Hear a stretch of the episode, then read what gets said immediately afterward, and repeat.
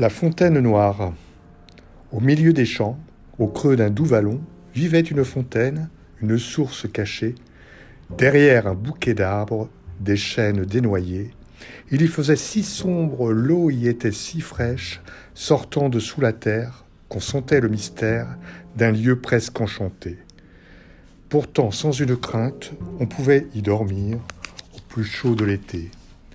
Elle était simple et belle, refuge des oiseaux, empruntant à la terre pour quelque temps son eau, avant que la rivière en entraîne le flot. Sa couleur était telle, lorsqu'approchait le soir, que les gens du pays simplement l'appelaient la fontaine noire.